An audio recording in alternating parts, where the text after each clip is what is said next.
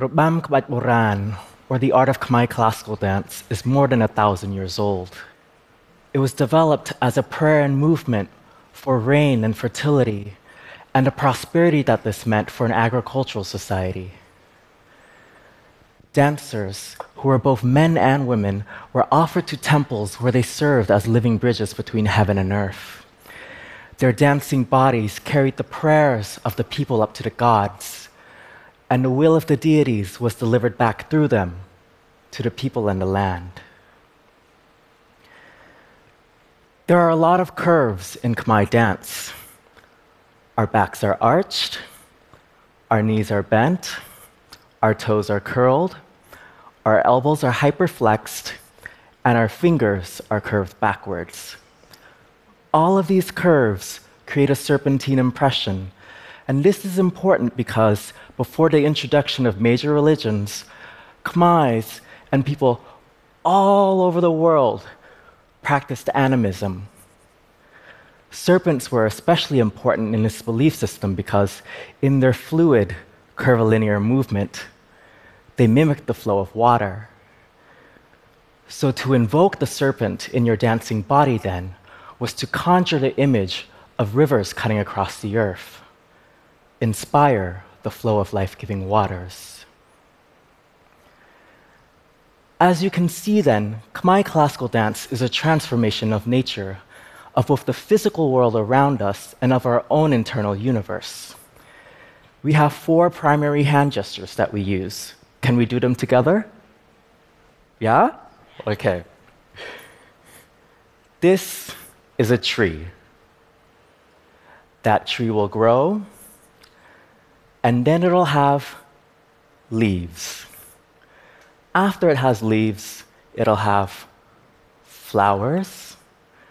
And after it has flowers, it'll have fruit.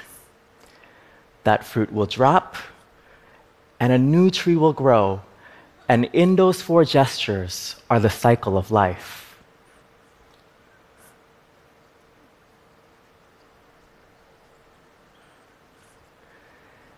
These four gestures are then used to create a whole entire language with which dancers express ourselves. So, for example, I can say, I. I. In dance, that would be, I. Or I can say, Hey, you, come here, come here. In dance, come here, or go, go. Go. And everything from love,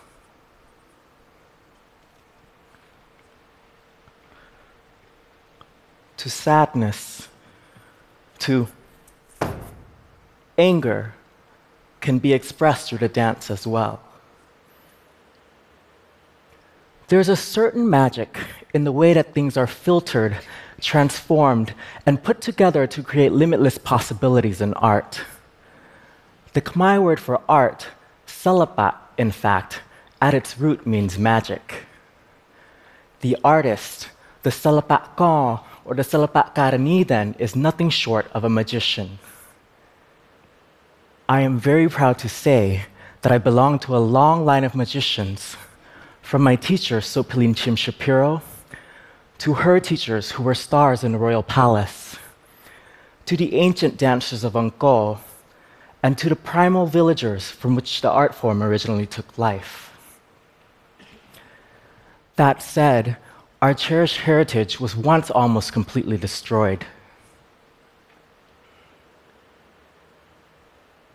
If you are wearing glasses, please stand up.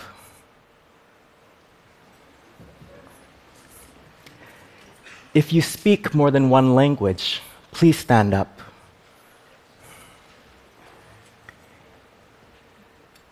If you have light skin, please stand up.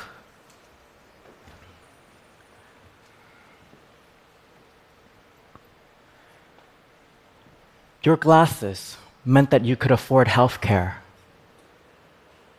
That second or third language you spoke indicated your elite education. Your light skin meant you didn't have to work beneath the sun.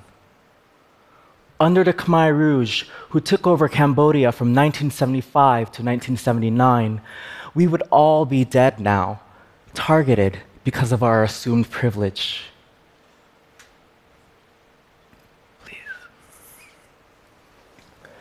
You see, the Khmer Rouge looked to Cambodia and they saw centuries of rigid inequality. The king and the few elites around him had all the pleasures and comforts of the world, while the mass majority suffered from backbreaking labor and harsh poverty. You don't need a history book to see that this is true. The Khmer word for I, for me, is knyom. This very same word can also mean slave, and dancers were, in fact, were known as knyom prehrabam, or slaves of the sacred dance. The Khmer Rouge sought to end slavery in Cambodia, yet somehow they turned everyone into slaves to do it. They became the oppression that they sought to end. They evacuated the capital and forced people into labor camps. They tore families apart and brainwashed children against their own parents. Everywhere, people were dying and being killed, losing their lives from disease, overwork, execution, and starvation. The result of this is that an entire third of Cambodia's population was lost in less than four years, and in that number were 90% of Khmer dance artists. In other words, 9 out of 10 visions for the tradition and future were lost. Thankfully, however, it was my teacher's teachers, Chea Samy, Sotsam On, and Chheng Phon, who would lead the revival of the art form from the ashes of war and genocide. One student, one gesture, one dance at a time, they wrote the love, magic, beauty, history, and philosophy of our lineage into the bodies of the next generation. Nearly 40 years later, Khmer classical dance has been revived to new heights. Yet somehow it still exists in a vulnerable environment.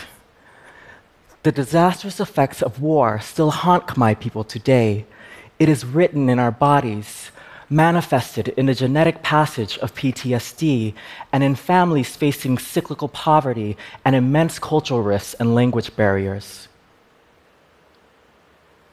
Yet beauty is a most resilient thing. Beauty has this ability to grow anywhere and everywhere at any time.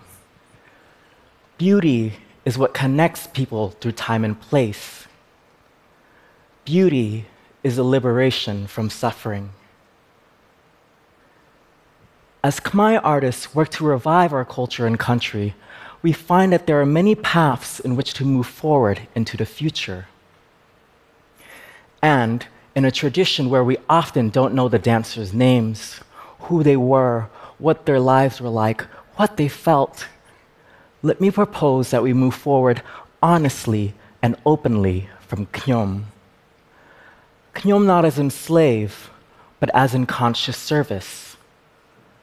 Knyom, I, me, flowering. My name is Prumsodun Ok. I am Khmer and I am American. I am the child of refugees, a creator, a healer, and a builder of bridges. I am my teacher's first male student in a tradition understood by many as female, and I founded Cambodia's first gay dance company. I am the incarnation of the beauty, dreams, and power of those who came before me, the convergence of past, present, and future, and of individual and collective. Let me then play that ancient and ageless role of the artist as messenger by sharing the words of Chheng Phon.